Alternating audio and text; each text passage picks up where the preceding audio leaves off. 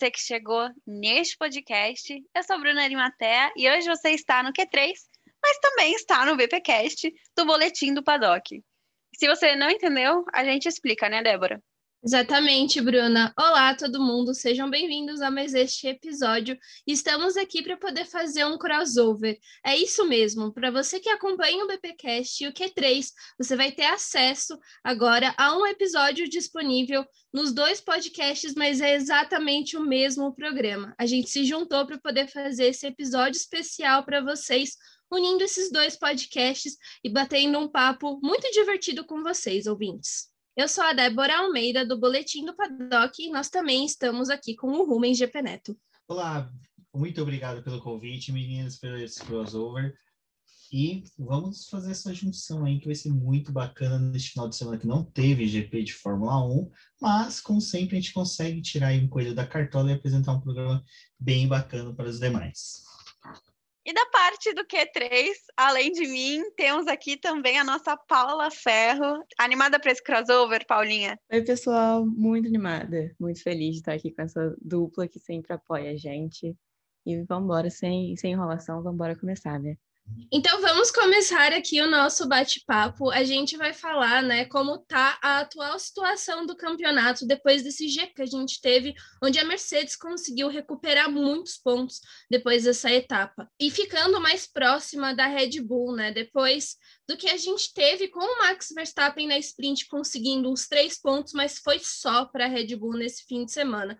Porque depois disso, a Red Bull não conseguiu ter mais nenhum ponto e agora a equipe austríaca está separada da Mercedes por apenas quatro pontos. Tudo aquilo que eles conquistaram de vantagem não deu em nada. Como vocês já ouviram aqui em outros episódios do Q3, a gente falou que era para fazer uma gordurinha, que tinha que aproveitar todo ponto de volta mais rápida agora de sprint qualifying, porque isso que vai fazer a diferença no fim. E depois de não pontuar, quer dizer, praticamente não pontuar, a Red Bull não teve o, o Sérgio Pérez na zona de pontuação. No domingo também não teve o Verstappen que saiu da corrida e está aí, só quatro pontos à frente, e o próprio Verstappen só oito pontos à frente do Hamilton. Então, temos um jogo. eu, eu vou abrir aqui a nossa sessão de perguntas, que a gente está aqui para isso, né? E, e já colocar aí a primeira na roda. A gente tem a temporada de 2021 aí quase na metade, né? Esse próximo final de semana a gente tem o Grande Prêmio da Hungria o último desse primeiro semestre da Fórmula 1, né? E sem dúvida o que a gente mais pode apontar sobre essas primeiras etapas é a disputa entre Hamilton e Verstappen, ali pela liderança do campeonato, como a Débora já falou, a, a Paula aí já deu a, o primeiro pitaco dela aqui nesse episódio. E eu acho que entre as muitas coisas que a gente pode fazer nesse episódio aqui hoje, acho que um tópico que cabe trazer é justamente esse avanço do carro da Red Bull que está ajudando demais o Verstappen esse ano, né? Uma coisa que talvez a gente até não esperava que fosse chegar neste nível de igualdade ou, enfim, de, de superioridade junto com a Mercedes. E esse avanço do, do carro da Red Bull ajuda na performance de pista, pensando no campeonato deste ano? Estava pensando o quão pontual tinha que ser nesse comentário, pelo seguinte o ano passado, quando teve a mudança de regras a pedido da Pirelli, por causa da questão de pneus, tudo que eles precisavam, que reduzisse o downforce dos carros, o próprio James Allison da Mercedes falou: olha, nossa maior preocupação com isso nem é nosso carro, nossa maior preocupação é o quanto o Adrian Newey pode entregar no carro da Red Bull. E parece que ele sabia, né, que tipo havia um monstrinho ali dentro da Red Bull que poderia ser despertado simplesmente com o novo regulamento, e foi o que aconteceu. Eu acho que o ano passado a gente já estava vendo um Verstappen muito forte, mas faltava carro. Eu acho que o carro foi só os 10% do que a gente precisava ver de um Verstappen desse ano. Eu acho que o, o carro contribui muito mas só que a gente, eu pelo menos vi um Verstappen muito mudado esse ano. Acho que a possibilidade de êxito na disputa para o título fez com que ele se centrasse mais e fosse bem mais assim consistente. Ele entregasse mais, mas o carro também está ajudando muito nesse, nessa temporada. É Adrian né? Aquele cara que a gente nunca pode descartar ele num, num campeonato. Acho que Adrian sozinho se forma como uma entidade que orbita ali a Fórmula 1 sem precisar ter muito, tipo, participação da própria Red Bull, vamos por dessa forma. Eu tô com o Rubens nessa, eu acho que o Verstappen vem é, amadurecendo há alguns anos, né? Já teve muita besteira por aí, já foi muito intempestivo, tem esse perfil mais explosivo, mas esse ano ele parece que tá mais, mais calmo, mais centrado, mesmo quando tem reclamação, não é mais aquela bomba relógio no, no rádio. Então, além do, do avanço no carro, porque realmente está muito mais confiável, é, o fator é, motorista, né, o fator braço, eu acho que está desequilibrando muito também.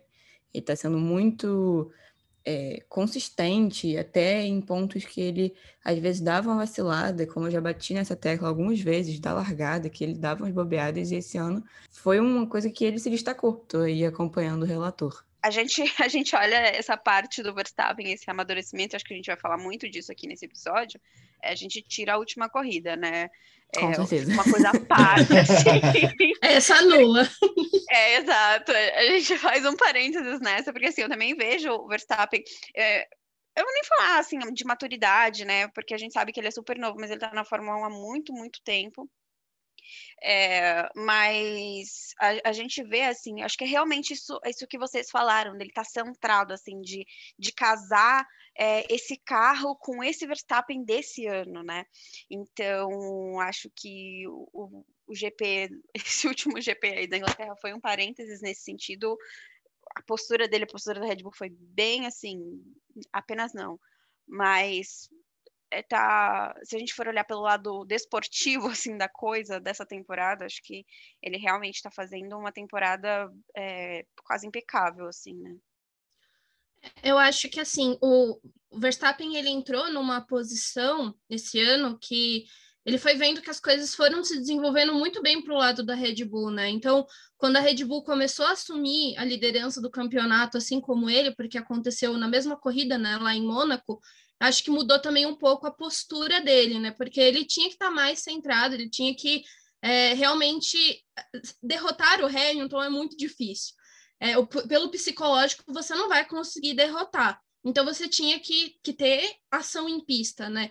Mas eu vejo que, assim, os últimos anos, o Verstappen, ele ainda tinha um psicológico meio fraco, sabe? Tipo, ele era um piloto muito agressivo, mas ele não sabia muito bem dosar algumas é, medidas que ele teve, né? Então, para mim, eu acho que esse ano ele conseguiu se colocar numa posição melhor e, tipo, perceber, olha, eu tenho um rival à altura, mas eu preciso estar mais centrado também, porque é, o meu fraco, acho que é essa questão mental. E, assim, desandou, né, nessa última corrida, a gente nem precisa falar sobre isso, mas eu acho que essa corrida também vai ser um ponto bem complicado para ele, essa última que a gente teve, né, da, na Inglaterra, porque eu acho que, assim, por mais que ele tenha construído uma casca, ela não foi completamente tão dura, assim, sabe? Tipo, o Hamilton já conseguiu perfurar ela. E eu acho que a Red Bull, em questão de performance, é essencial, assim, o trabalho que eles conseguem fazer. É uma equipe que eu comecei a acompanhar a Fórmula 1 com eles, então a gente via que eles tinham muito esse trabalho de formiguinha ao longo do ano, tipo, e trazendo atualização, modificando o seu carro. Esse ano eles começaram com um potencial muito grande, com um carro extremamente é, calculado as atualizações e muito bem pensadinho para que eles tivessem um carro que fosse forte para poder bater a Mercedes. O ruim é, chegaram numa posição em que eles conseguiram destruir tudo que eles conquistaram, sabe? E é o mesmo ponto que eu toco que foi o ano passado. Assim, o ano passado, é, só para mim não me estender o meu comentário, mas é, no ano passado a gente teve a Red Bull também, que era um, um, um carro forte, mas não era uhum. tanto para poder bater a Mercedes. Mas aquelas duas corridas que a gente teve na Áustria, em que uma delas eles, eles começaram o campeonato zerados, acho que deu também aquele jogada de balde de água fria que manteve com eles no restante do ano, sabe? Então, é, esse, esse GP da Inglaterra, em que eles também tiveram esse balde de água, fria, vai ser um ano complicado, tipo, esse restante de temporada para eles. Sim. É, eu já passo, Débora, se você quiser fazer alguma pergunta, mas eu quero muito aproveitar esse gancho. É uma coisa que eu até. É uma pergunta, né, na verdade, que eu fiz para a Paulinha no último episódio, mas eu queria trazer aqui com vocês, para você, Rubens, enfim, falarem sobre. É, no GP da, da Inglaterra mesmo, assim, né? A gente viu toda a repercussão que teve na internet, Verstappen, Horner, é, falando bobeira. Eu acho que realmente você tocou no ponto, Débora, dessa essa casca, essa armadura do, do Verstappen, ela não foi totalmente forjada, né?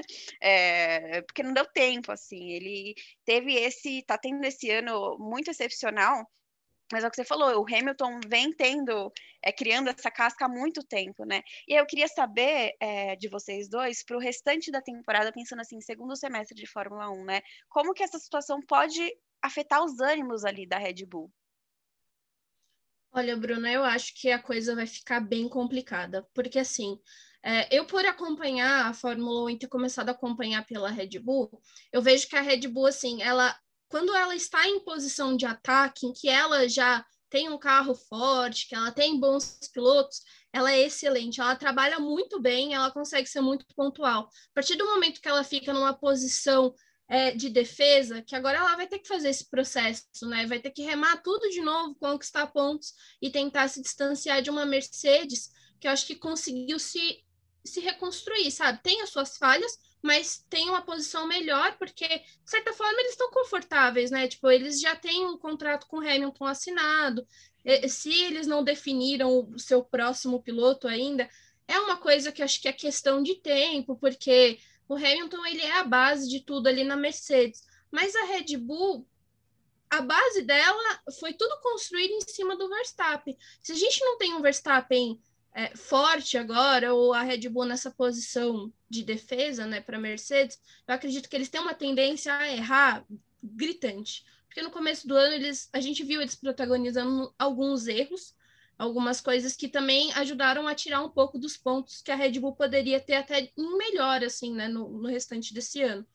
Então, eu vejo que a Red Bull ela entrou num campo que para ela é péssimo, sabe? E, e, todos esses ânimos que foram exaltados, e aí é uma coisa que eu achei muito ruim, a forma como a Red Bull conseguiu tratar todo esse episódio, porque para mim eles realmente eles meio que, vou usar um termo ruim aqui, mas eles despirocaram, sabe? Tipo, vamos atirar para todo lado, a gente precisa extravasar essa energia e eu vejo que isso não dá muito certo para eles, sabe? Tipo, se eles tivessem ficado na deles, tipo, é, deu ruim, né? Vamos reconstruir. Mas não, eles estão perdendo tempo, tipo, fazendo picuinha na internet, gente. Tipo, não vai levar a lugar nenhum.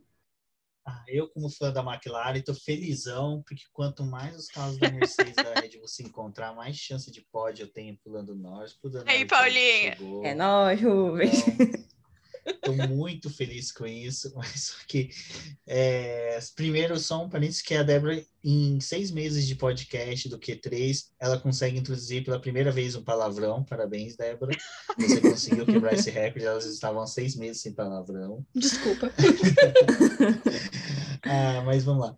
A questão da Red Bull, eu acho que por mais. Eu, eu entendo isso que a Débora falou, dela é, entrar numa zona de defesa em que ela normalmente, alguns anos, a gente vê que não se dava tão bem isso no passado.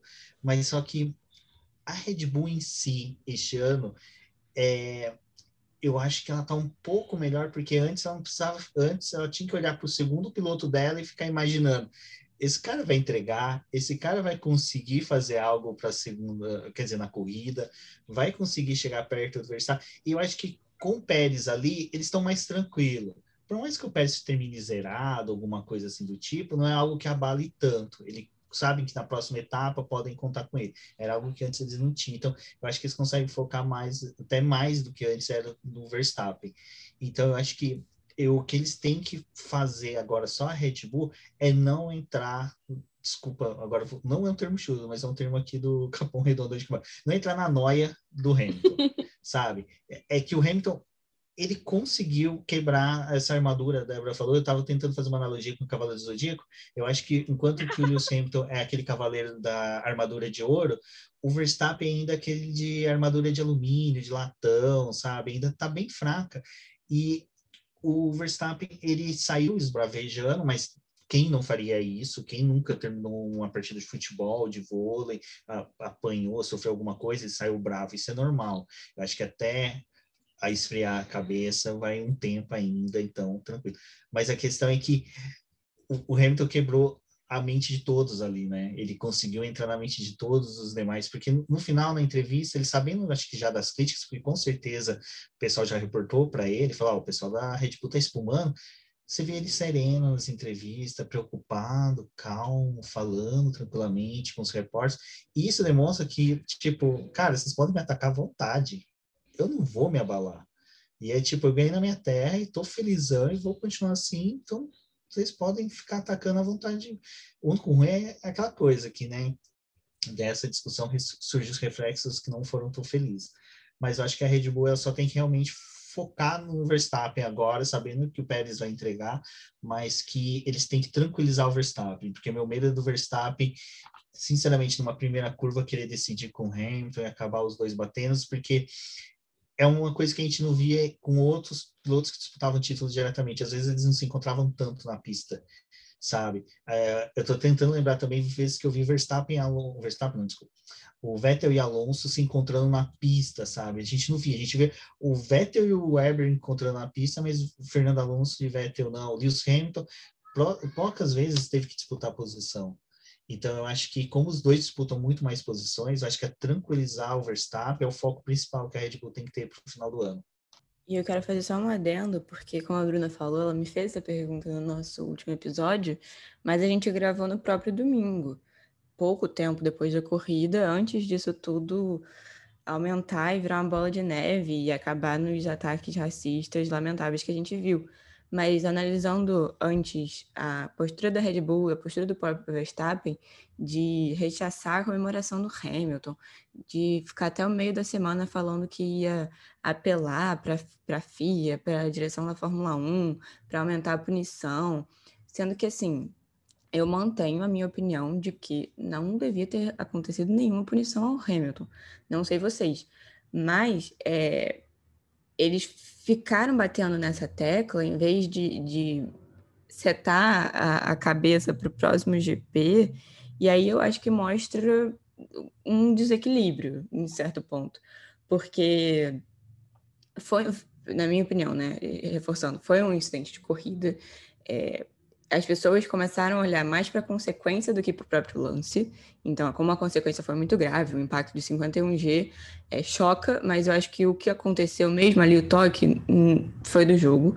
Então, a, a Red Bull cai nisso e fica aí falando, vai para a mídia e reforça. O Christian Horner é, dá aquela chorada que a gente já sabe que ele gosta de dar. E eu acho que se eles se mantiverem assim, vai ser muito perigoso, porque você fica aí batendo na tecla e sendo reclamão da situação. Se você esquecer do seu, de fazer a sua parte, né? Pô, babou. Você pode aí botar as coisas a, a perder. E se o Verstappen, que teve esse rompante, né, de, de desequilíbrio, de destempero, até posso falar assim, se ele voltar para a velha forma, né? Eu acho que aí ele, ele desperdiça uma tem chances de desperdiçar, quer dizer, uma grande temporada. Então, acho que tem que ter muita, muita atenção nesse ponto. E eu tenho até uma observação, porque eles mostram que eles só se importam com as situações realmente quando ocorre com eles. Porque Sim. ano passado a gente teve lá a batida muito dramática do Grosjean, muito grave, que, assim, por uma besteira a gente poderia ter perdido um piloto. E o Verstappen dá uma, um show de falta de empatia depois da corrida, e agora ele vem cobrar empatia, queria, queria que o Hamilton não tivesse comemorado do jeito que comemorou, sendo que não é uma, um, uma posição dele para essas situações, é uma posição de quando ele é o desfavorecido, ele é o, é o prejudicado.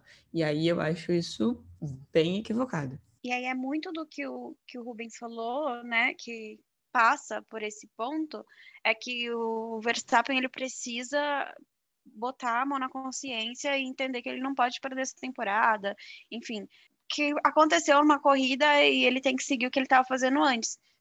O problema, né, é vem quando quem vai acalmar o Verstappen? Se o Horner estava com a mesma opinião, Helmut Marko nem se fala o que ele pensa, né? Eu fico eu fico pensando assim, realmente quem lá dentro, o que lá dentro vai fazer com que a Red Bull possa voltar aos eixos, né? Bruna, eu acho que essa é a posição da Red Bull, sabe? Infelizmente, na época ali que a gente tinha as corridas né, em que o Vettel ainda estava na equipe, tinham erros do Vettel que hoje eu, depois que passou a época que eu era aquela fã que defendia o Vettel a todo custo, sabe? Agora olhando de uma forma mais crítica às corridas, eu acho que teve alguns momentos em que o Vettel também ele cometeu erros. E a postura do Christian Horner era sempre passar a mão na cabeça dele e falar que ele não estava errado. Assim, só que naquela época, acho que a gente não tinha tanto ainda as redes sociais muito infladas, sabe? Ainda as pessoas estavam se encontrando, mas hoje a nossa posição é Tipo, acontece alguma coisa, a gente vai para o Twitter. Tipo, a gente é, consegue ter na nossa timeline pessoas que pensam muito parecido com a gente, ou que a gente consegue trazer é, comentários deles que ficam muito próximos. Então, assim, naquela época, talvez comentários do Horner não ficavam tão acesos. Hoje fica porque a gente está muito mais conectado do que naquela época. E obviamente são pilotos de perfis diferentes, né? O Vettel também nem rede social ele tem, tipo, o Verstappen ele foi para rede social, né? Então, a gente teve um, um, choque de torcidas e um choque da, da Red Bull com a Mercedes muito complicado. E eles se aproveitaram desse palco que eles têm e da torcida que a Red Bull formou nesses últimos anos, principalmente agora com o Verstappen, né? Um outro perfil de público. O Verstappen, ele também pega muito do pessoal mais novo que começou a acompanhar a categoria agora, que acaba gostando da forma como vê ele como um piloto que pode brigar contra o Hamilton, que tem uma posição ali, e aí acho que extrapolou demais, assim, tipo, foi para um nível que eu fiquei assustada com as coisas que eu vi nessa última semana, sabe? Tipo, eu não imaginava que o esporte que eu acompanhava ia virar uma coisa dessa. E eu fico com aquela tensão do que, que vai acontecer nas próximas corridas. Porque para mim é meio que, agora, na minha cabeça, meio que certo. Quando chegar o GP da Holanda, se o Verstappen tiver uma oportunidade, ele vai tentar jogar o Hamilton para fora da pista, sabe? Eu acho que esse é um, um problema, porque é um perfil meio que da Red Bull, de passar a mão na cabeça do seu piloto a todo custo. E como a Débora comentou com a gente aqui, não tem como não falar sobre toda essa situação que rolou, né, depois da corrida na Inglaterra. É, foi uma avalanche de críticas, comentários racistas que surgiram nas redes sociais ofendendo o Hamilton. A gente viu isso no Twitter, a gente viu isso no Instagram. Eu acho que dificilmente quem estava nas redes sociais nesse dia da corrida não viu nada, porque foi assim realmente absurdo, né? E aí as equipes até fizeram aquela notinha de repúdio que a gente pensa, tipo, nossa, não é isso que vai resolver, né? Mas, sinceramente, eu não vi isso muitas vezes na Fórmula 1. É, nem sei se eu já tinha visto isso antes, né?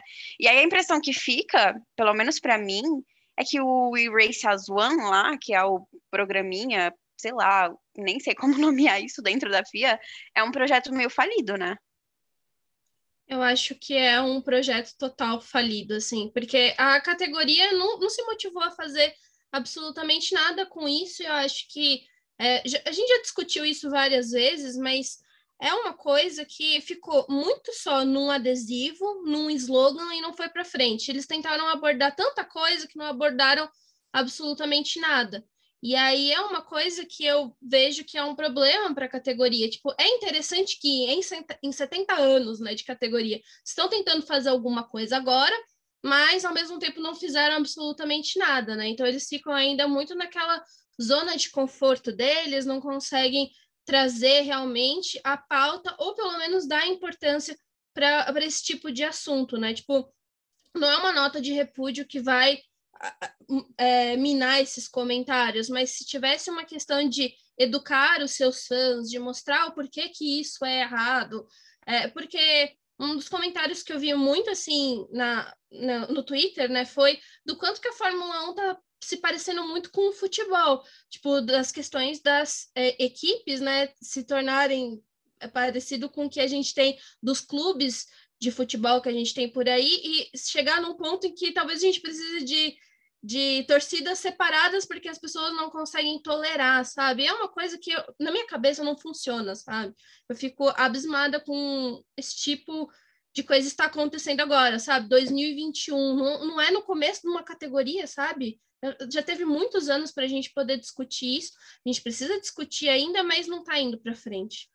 Eu até falei aqui com o meu irmão no dia da corrida que quando começaram a pipocar a, os ataques, os comentários, eu falei que é muito pesado, né? Porque qualquer piloto do grid atual vai sofrer crítica. Todo mundo erra, ninguém é perfeito, todo mundo desliza, ok, é do jogo. Mas, dentre todos, só o Hamilton sofre racismo. Então, às vezes, vai parecer que são apenas críticas para ele, mas são carregadas de racismo. As coisas, quando são com ele, são mais pesadas porque temos um pano de fundo racista. Então, essa mensagem na segunda-feira, por mais que seja rara e pareça muito regulamentar, é, tem que existir, é óbvio, mas não pode parar nela.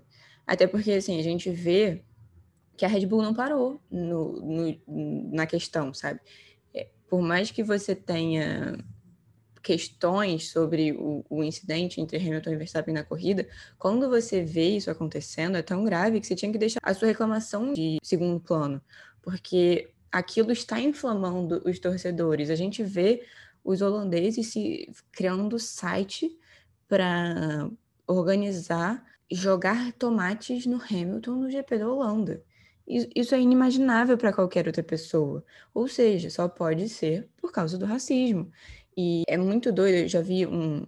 Tem um fotógrafo que eu sigo no Instagram que se chama Wendy Andrade. O Wendy se escreve W-E-N-D-Y. Recomendo muito que sigam, as fotos dele são lindas ele sempre traz muitas reflexões extremamente necessárias, uns textos lindos.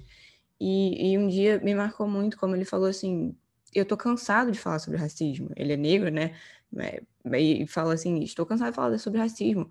Vocês brancos resolvam isso. Esse é um problema que vocês criaram, é um problema que vocês perpetuam. A gente sofre com isso e a gente ainda tem que resolver. E é isso que a gente vê na Fórmula 1.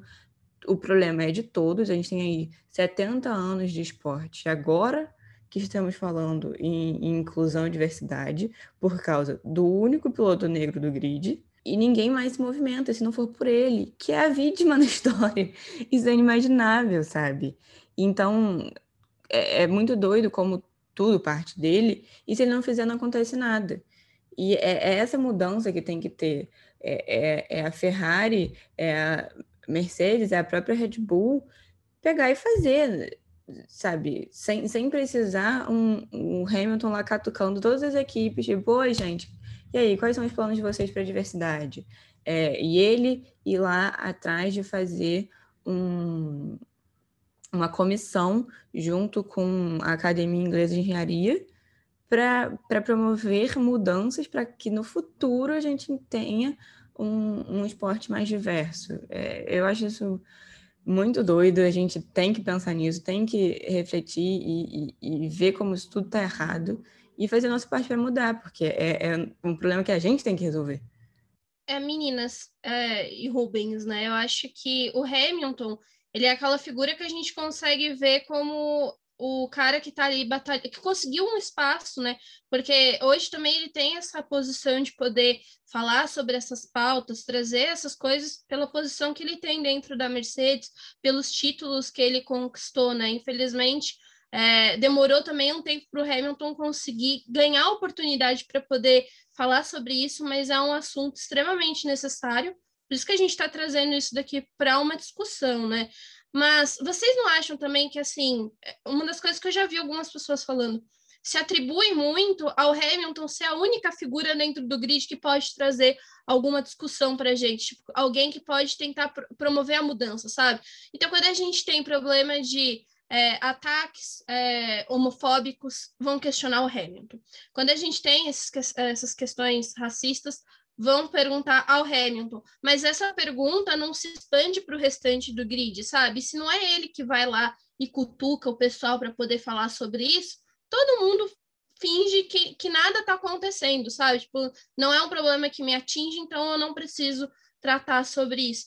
Como que vocês veem isso e como vocês acham que as coisas podem mudar, sabe, mais para frente? Se é uma questão de as equipes trazerem essas pautas para os seus pilotos, porque eu entendo, os caras também são funcionários das equipes, né? Muitos não vão passar por cima porque eles também não criaram é, uma gordura dentro da Fórmula 1. Tipo, alguns estão ali que a gente sabe que a qualquer momento pode ser chutado, tanto por algo que falar, mas também por algo que fizer em pista. Mas é, até que ponto que essas equipes também podam esse pessoal, sabe? Até que ponto o pessoal das equipes influencia muito no que seus pilotos falam ou não falam para a mídia e no quanto que eles também não ajudam o Hamilton absolutamente nada. Tipo, até que ponto que eles gostariam de ajudar, sabe? E não podem fazer nada. Primeiro, só sobre o, Race House o que que acontece?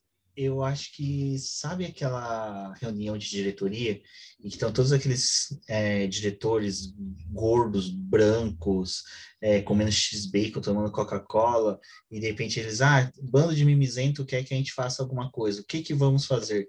Alguém fala, olha, a nossa gráfica vive falando que como a gente gasta milhões de dólares com de adesivos de propaganda, a gente pode gastar alguma com propagandas promocionais. Vamos fazer alguns adesivos de um arco-íris, Race One, e vão distribuir por todo o paddock, perfeito, o pessoal vai escalar. Me parece que foi isso que eles quiseram fazer. Eles quiseram criar uma campanha, meio que para deixar todo mundo contente, pensando que, tipo, não, não, não ia ter mais nada. E foi ao contrário. Eles começaram a sofrer críticas e não mudaram, continuam, estão inertes, continuam na mesma. É o que eu comentei com a Débora antes. Enquanto que a, a Fórmula 1 não sentir uma perda de público, uma perda de orçamento, uma perda é, substancial de valores, ela não vai se movimentar. A mesma coisa vai acontecer com equipes. Equipes, enquanto que não sofrer perdas é, é, assim consistentes, não vai mudar. A gente teve o caso do Mazepin, em que foi a Haas foi nitidamente bombardeada nas redes sociais, na mídia, e passou em branco. Então a gente já percebeu que, enquanto que for leve as pancadas que as equipes e eles sofrerem para poder se movimentar contra qualquer tipo de preconceito racismo, ninguém na Fórmula 1 vai mudar. O fator Lewis Hamilton, e isso é uma coisa que eu achei interessante que a Paulinha falou, é verdade, é só ele que tem que ser questionado. É a mesma coisa que me irrita quando tem alguma coisa no Brasil e o pessoal vira assim, ah, mas tal jogador não vai falar nada, tal atriz não vai falar nada. Então, peraí, essas pessoas têm que falar e, e nós, né? Nós não temos que falar, nós não temos que nos posicionar, a gente não tem que trazer essa discussão também para nossas pautas, como a gente está fazendo aqui agora. Quantos podcasts, quantos youtubers não tem que, assim, simplesmente passar batido nisso? E aí, depois surgem essas notinhas de repúdio que, cara, quem que mexe com criação de conteúdo sabe, você não gasta nem 10, 20 minutos construindo uma imagenzinha daquela, jogando no Instagram e publicando, ponto. E é aquela sensação que eu tenho que as equipes fazem isso, alguns pilotos vão lá, dá RT, dá um, compartilha no seu stories e sai satisfeito, sabe? Faz a manobra do golfinho. É, exato. Então, eu acho que enquanto que a Fórmula 1 não sentir é, isso na na pele delas, alguma perda, não, não vai ser grande. E o pessoal fala assim, ah, mas quanto que tem que ser isso? Tem que ser muito grande, porque a gente já viu a Fórmula 1 correr na África do Sul no meio do apartheid, recebendo críticas do mundo inteiro, mas daí fizeram os GPs lá na África do Sul e dane-se, sabe? Agora até a Fórmula E vai voltar para lá, torço para que a Fórmula E faça algo sobre, sabe? Eu aproveite a ida lá para poder apresentar essas discussões. Ela que tem uma visão um pouco mais diferente que a Fórmula 1, até mesmo no seu propósito de existir. Mas eu acho que enquanto que ainda as equipes manobrarem pilotos e pilotos não se sentirem obrigados a participar, a gente não vai ter mudança alguma. A minha esperança é Fórmula 3, Fórmula 2, é esses movimentos do Lewis Hamilton começar a mudar a cabeça desses pilotos que estão mais abaixo, mas apesar que a gente não vê muito ainda, mas eu torço para que aconteça, e as meninas do, da W Series, que vêm também trazendo essas ideias, porque é, é, algo que é cultural, não vai mudar, sabe? A gente tem ali a presença, que nem a gente estava conversando outro dia, eu e a Débora, as equipes têm mecânicos que são negros, provavelmente deve ter mecânicos que são homossexuais, pô, por que, que não faz um conteúdo nas suas mídias sociais com esse pessoal, para essas pessoas falarem como é o dia a dia dela, como elas se sentem, é, mostrando para a sociedade que, olha, vocês são preconceituosos, mas a estrutura da Fórmula 1 já tem essas pessoas. Por que, que vocês estão, sabe, atacando o Lewis Hamilton, sendo que a Fórmula 1 sempre foi, cresceu com pessoas que eram iguais a ele. Então, para mim, eu, eu vou ser sincero, eu acompanho a Fórmula 1 assim, dia, dia a dia, de forma ferrenha, desde 98, 99. Eu não acredito que nos próximos 10 anos a gente vai ver mudanças drásticas, sabe? Eu acho que a gente vai ver um crescente do Hamilton com a comissão Hamilton na questão do racismo, na inclusão social. Eu vou ver um, um Sebastian Vettel numa briga muito grande para a questão do meio ambiente, que eu achei, falei com a Débora, achei uma pauta muito legal que ele adotou para ele, porque é uma pauta que é possível ele discutir. A McLaren com a questão da do pessoa, do indivíduo, né, do individual, não do coletivo, falando, olha, cada um tem que cuidar da sua cabeça, né, é, da sua mente e tal. Então, eu acho que vão ter essas inclusões, mas nada que vai ser tão grande para a gente mudar os cenários da Fórmula 1. É uma questão até que, que essa comissão Hamilton, né, que, ele, que, ele, que o Hamilton montou, é, visa e para os próximos anos né, mesmo, né? Para começar a trazer isso para a Fórmula 1, mas de fato a gente não vai ver resultado daqui um, dois anos. Eu acho que esse é um sintoma que é, é quase inevitável hoje, e isso é muito ruim, tá? A gente fala, a gente se perguntar o que, que vai ser dessa parte da Fórmula 1 quando o Hamilton sair. Porque assim, o Hamilton tem óbvio, tá, tá numa fase espetacular e tem contrato renovado, mas o Hamilton já passou dos 30, né? A gente sabe que ele não vai ficar na Fórmula 1 para sempre, mesmo que ele assuma algum outro tipo de é, algum cargo e, e continue à frente dessa comissão, que eu acredito que não vai ser uma coisa que ele vai abandonar. Mas o próprio sintoma da gente se perguntar o que, que vai ser da Fórmula 1 nesses, nesse aspecto de trazer essa discussão sem o Hamilton, é um sintoma disso, porque, poxa, o Hamilton é um dos 20 pilotos que tem no grid é, a gente não pode, a gente não tinha que depender só dele no sentido de ele ser o responsável por trazer isso, né? E o que me preocupa, assim, é que a gente já tem visto um grid muito novo. A gente tinha uma Fórmula 1 que por muitos anos, quer dizer, hoje ainda, se a gente for falar de diretoria, enfim, é uma, uma, uma categoria encabeçada por uma elite branca, velha, masculina, mas quando a gente vem para o grid, a gente tem pilotos que são mais novos, pilotos que, é, poxa, em teoria não, não conviveram assim com, com esse pensamento tão nocivo que a Fórmula 1 foi nutrindo ao longo dos anos. E mesmo assim fica tudo em cima do Hamilton, né?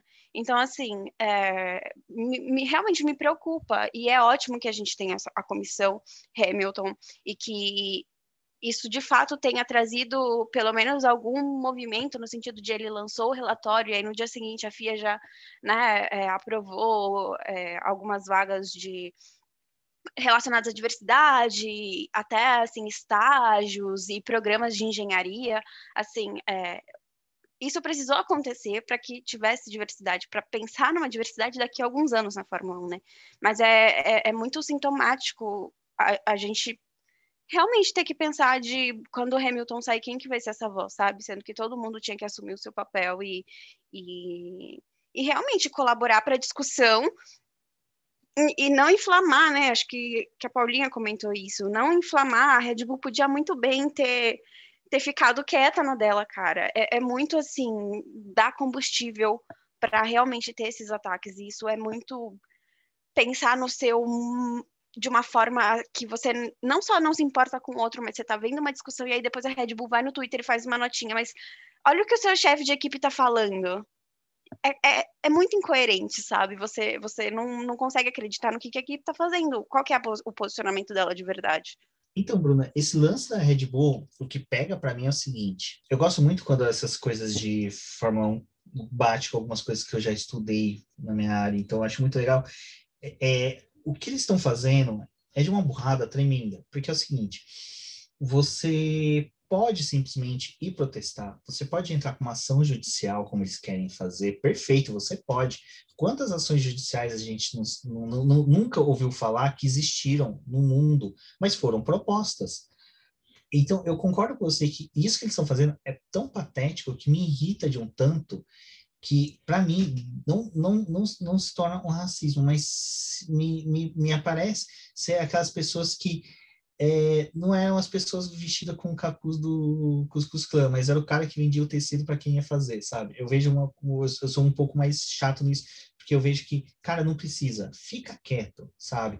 Você não vai ganhar nada com isso. Simplesmente age sem precisar falar. Sua equipe acabou de soltar uma nota de repúdio, você vai me lá e me fala que o carro da Red Bull tem, foi um prejuízo de um milhão e tanto, que você está ferrado, que o orçamento está ferrado. Então, para, você tá vendo a tua torcida inflamada? Fica quieto. Então, eu concordo com você, e isso é onde que eu falo que enquanto que a Fórmula 1 também não agir, é não é, tá, ela está sendo passiva com tudo isso. É tipo, cara, a gente viu que a, o rádio com o Masi foi algo que inflamou os torcedores, próxima etapa não vai ter rádio. Próximo acontecimento que o Horner falar, solta uma reprimenda a ele, a Red Bull, fala, olha, isso é uma atitude também antidesportiva. Vocês estão fazendo uma atitude antidesportiva. Vocês vão tomar uma multa se vocês continuarem com isso, inflamando seus torcedores contra outro jogador, outro atleta. Eu falei jogador porque na minha mente vem que uma semana antes a gente teve o lance da Euro, que atacaram os jogadores da seleção inglesa, e simplesmente ninguém parou para pensar que, pô, como está envolvendo isso, a gente pode ter um pouco mais de tato para saber o que, que a gente vai falar, sabe? A gente está vendo que aqui o pessoal está tudo inflamado ainda por causa desse sinal de racismo. Vamos, vamos ter um pouco mais de tato, vamos agir tranquilamente, sem inflamar torcedores.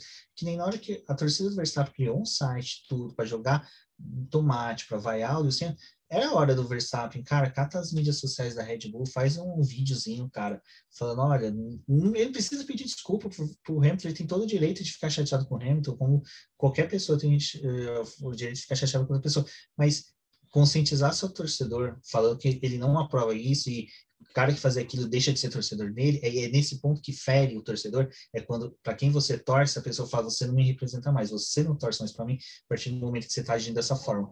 Então, é isso que eu tô sentindo falta da, da Red Bull e também da Fórmula 1, sabe? É uma ter a consciência de que tem que ficar calada, quieta, ou utilizar da sua fala de forma correta, e a outra é tipo, olha, vamos pôr os pingos nos is, vamos parar com essa parafernália, essa pataquada de inflamar os torcedores, porque não tem necessidade disso? Pegando um pouco disso que você falou agora e voltando na pergunta da Débora, como é uma coisa que é estrutural e atinge absolutamente todos os âmbitos, não é o Hamilton tem, que tem que ser questionado sobre isso.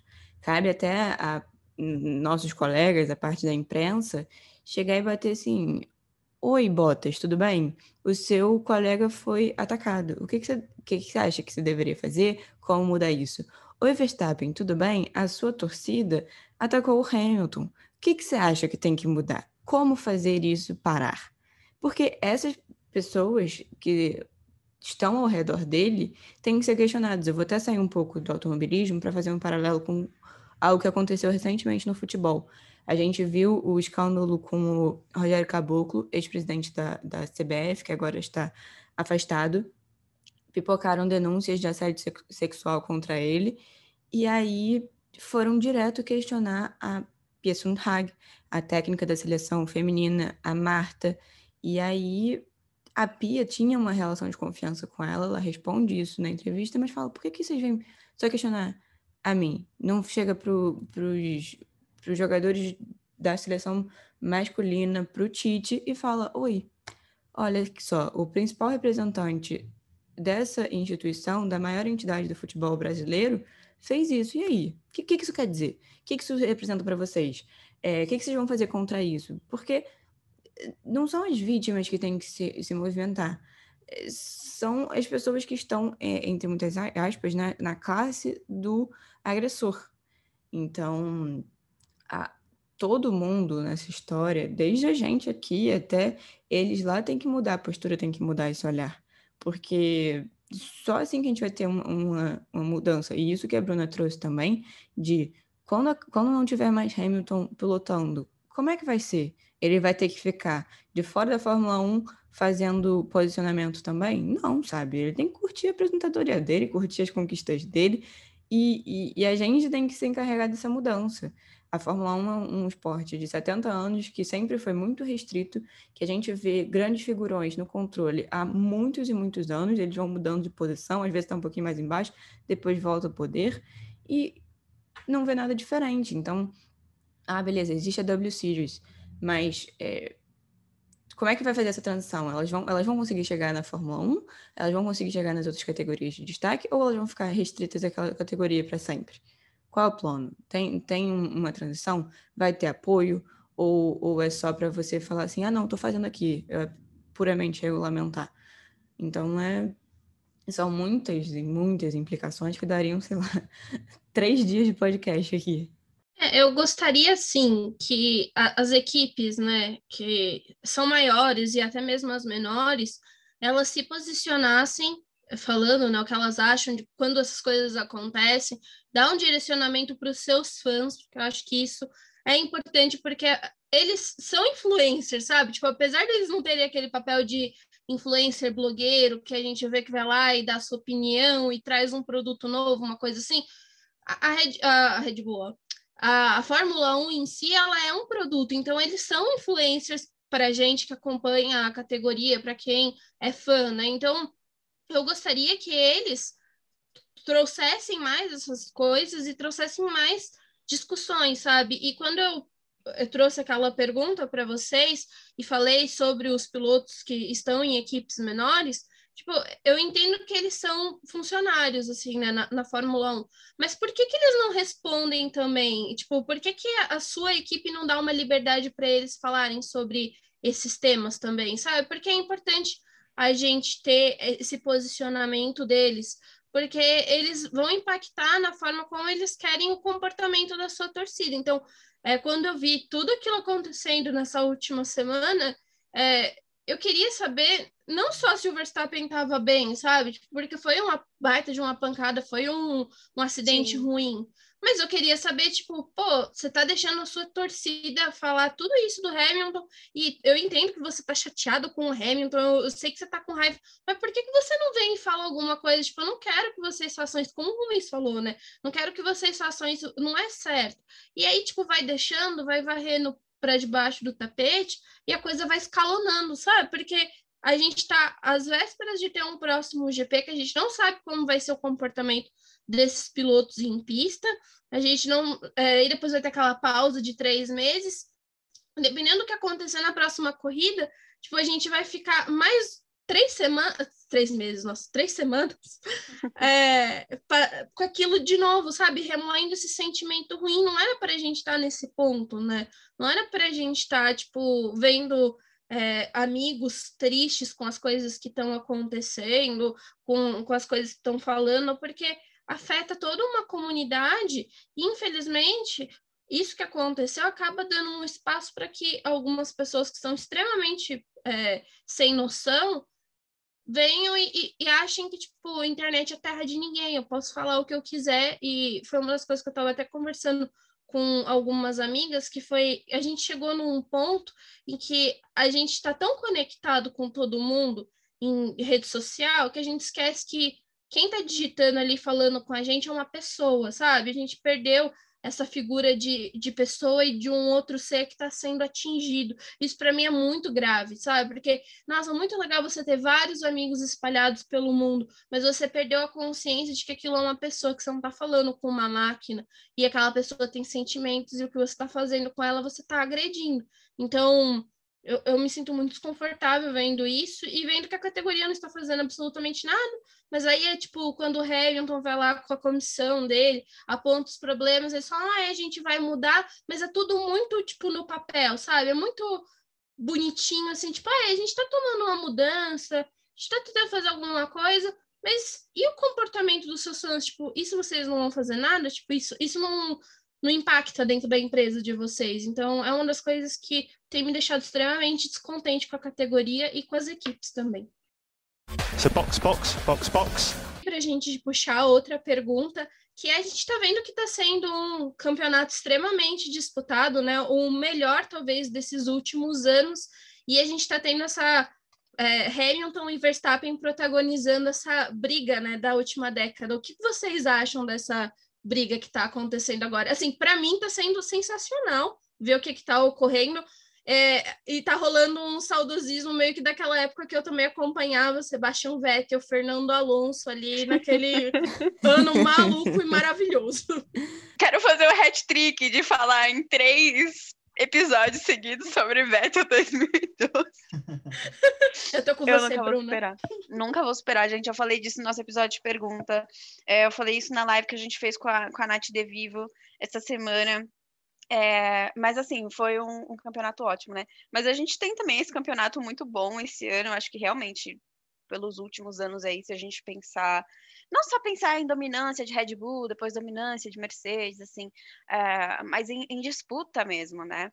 É uma coisa muito que, que vai com o que o Rubens falou, que é os carros estão se encontrando, o primeiro e o segundo do campeonato estão se encontrando na pista, né? Não é só, só questão de somar pontos pura e, e unicamente na tabela, eles estão se encontrando na pista. Eu acho que isso é muito legal, acho que a gente ganha muito e eu particularmente gosto muito de ver o, o quanto o Hamilton, depois de tudo que ele fez, depois de tudo que ele ganhou, né, e com um adversário que hoje é, é um piloto muito bom, com uma equipe muito boa, é, como a gente já falou aí da Red Bull, falando tecnicamente, né? Porque senão parece que a gente está sendo super amigo, mas que, que tem condições técnicas de competir, como ele leva a temporada assim. Não importa se ele já ganhou sete títulos, ele quer mais um. E ele tem um adversário à altura, então agora ele vai lutar, né? E, então é muito legal, para mim, está sendo um, um campeonato bem espetacular, assim. Acho que por esse saudosismo de não ver isso há tanto tempo, é, acaba sendo uma das coisas mais legais de acompanhar aí. Eu acho legal também que não tem briga só no topo, né? A gente vê a McLaren e a Ferrari uma briga bem apertada pelo terceiro lugar. O, tem o, o, Norris que vai tá pontuando todas as corridas, o Ricardo que tá parece que agora está engrenando e está se encontrando na equipe, o Sainz que já começou melhor e que igualmente com, com o Leclerc tem feito uma, uma, um bom desempenho, e aí na galera um pouco mais de trás, na AlphaTauri, o, o Tsunoda às vezes vai bem, o Gasly às vezes vai bem, varia um pouco mais, no, é um pouco mais irregular, mas aí a gente já teve Aston Martin no pódio, o, o Vettel tá melhor que o Stroll, né? O Stroll tem ficado um pouco mais atrás, a Alpine, o o Alonso parece que está mais encaixado, o Ocon se perdeu um pouquinho nessas últimas corridas, mas a gente vê disputas em quase todas as instâncias ali do grid, e isso é muito legal, porque proporciona, né, se você tem um apego a um piloto que às vezes anda um pouco mais atrás, ou uma equipe, você ainda assim vai ter situações interessantes, mesmo que não seja uma briga por vitória, uma briga por pódio.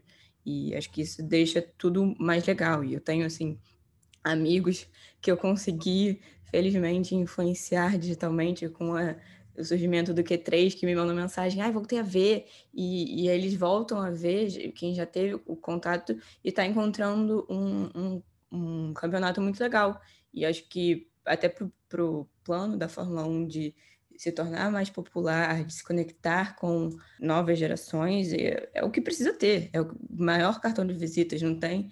É, se tiver um sprint qualifying e o formato que der certo, só vai dar certo se tiver realmente competitividade e, e briga. É isso que a gente quer ver. O lance desse ano de ter os dois primeiros colocados se encontrando em pista para disputar a posição, para mim é o que está sendo uma das coisas mais gostosas é, eu lembro de temporadas que a gente teve disputas ferrenhas por título, como vai Michael Schumacher e Jacques Villeneuve, ele contra o Damon Hill, depois contra o Mika Hakkinen.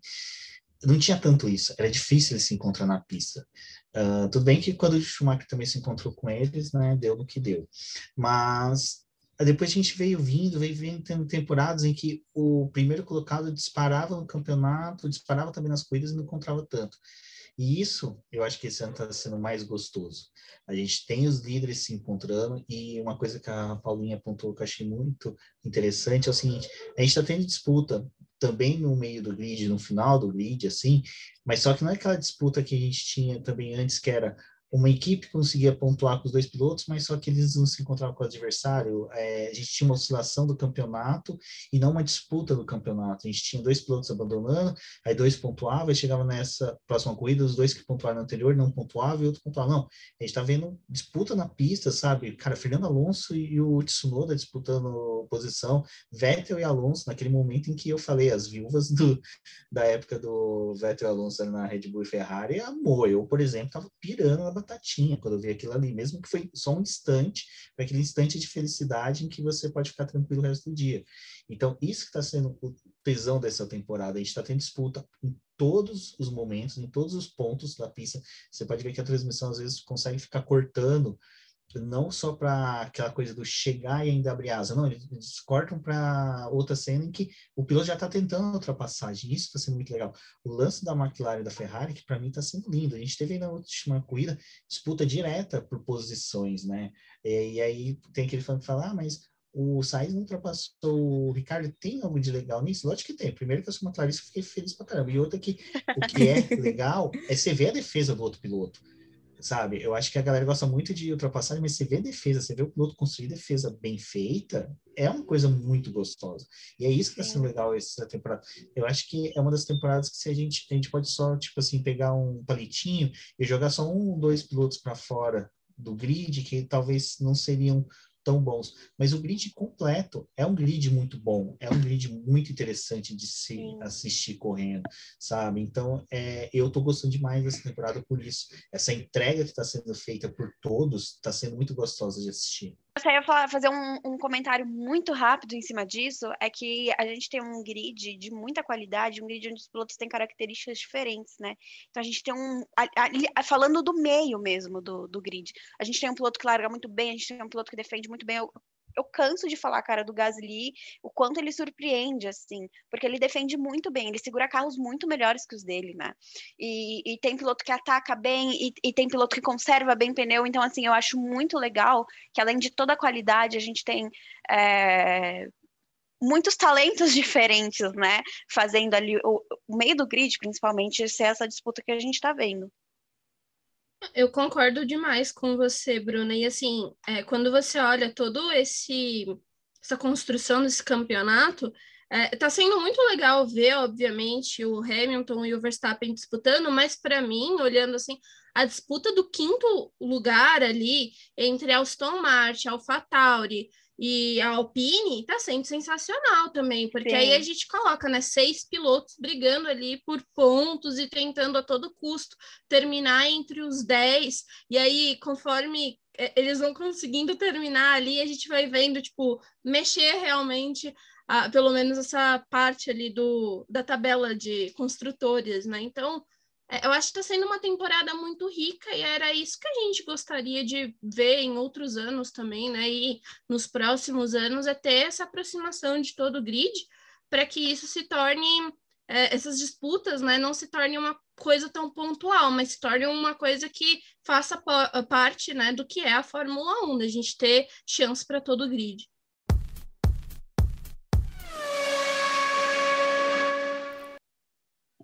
Bom, e com esse crossover maravilhoso feito, a gente não pode deixar de agradecer você, ouvinte, que está aqui com o Q3, que está ouvindo o BPcast, e eu particularmente quero agradecer a Débora e o Rubens por terem topado fazer esse episódio meio maluco com a gente. É, gente, muito, muito, muito obrigada mesmo por estarem aqui com a gente. Acho que esse episódio vai ficar aí guardado, muito bem guardado na memória, né?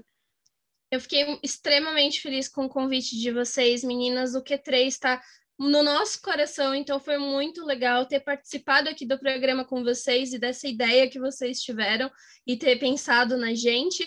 O BP está extremamente feliz de estar aqui na nossa participação com vocês e espero que isso aconteça mais vezes. Exatamente, agradeço, meninos. Paulinha, prazer ter gravado com você pela primeira vez, uma honra estar aqui com vocês. Bruna, muito obrigado pelo convite, foi sensacional. Acho que os dois, os dois assinantes, né, os assinantes dos dois feeds têm muito a ganhar aí com a nossa participação. E se você é ouvinte do BBcast, ouça o Q3, assine eles lá no Spotify, em todas as redes sociais, acompanhe também, porque vale muito a pena. E, gente, fala para quem está ouvindo no Q3, aí eu acho muito chique. Se você está ouvindo no VPcast ou se você está ouvindo no Q3, deixa as redes sociais aí do, do boletim Bom, pessoal, o Boletim do Paddock está nas suas redes sociais como Boletim do Paddock, no Twitter como arroba diz no boletim que, mas tem uma campanha extremamente especial lá no YouTube, a gente está tentando chegar aos nossos 2 mil inscritos, e se rolar isso, o Rubens vai fazer um chui para vocês em live, então, olha, tá imperdível, vão lá, se inscrevam também no nosso canal, porque é extremamente importante. E meninas, deixem também as suas redes sociais para quem está escutando vocês, né, pelo BP. Ah, eu vou aproveitar aqui para agradecer também. Assim como eu falei ontem, né? A, a Bruna citou aqui mais cedo que sexta-feira, dia 23, gravamos, fizemos uma live com a Nath do Ela na, Elas na Pista, que foi muito legal. Podemos até deixar aqui linkado na nossa descrição. Eu já tinha agradecido vocês que sempre retweetam, respondem, incentivam a gente. Isso é muito, muito, muito legal, muito, muito importante. Acho que muita gente que está com a gente hoje, perdão aí pela repetição, mas muitos que nos escutam, nos seguem, vieram por vocês, então fica aqui pela milésima vez, muito obrigada. Foi realmente muito legal. Acho que tivemos muitas discussões importantes nesse episódio e que venham mais. Aproveitando aí também para já me despedir, deixar aquele beijo, aquele abraço para quem nos escutou. E você, ouvinte do BPcast, que não me segue ainda, meu Twitter é arroba, underline, Paula Ferro, underline. Nos vemos lá com Fórmula 1, com Olimpíadas e o que mais der na telha. Eu sou Bruna Arimatea, tô no Twitter como arroba arimateab, underline, arimatea com TH. Fica o reforço aí para seguir a gente no Twitter, arroba Q3pod, acompanhar a gente no, na Alexa, em agregadores de podcast. E um abraço. Eu sou a Débora Almeida, no Twitter como The Flowers, e um abraço. Eu sou o BGP Neto, Rubem GP Neto em todas as redes sociais. Um forte abraço e até a próxima.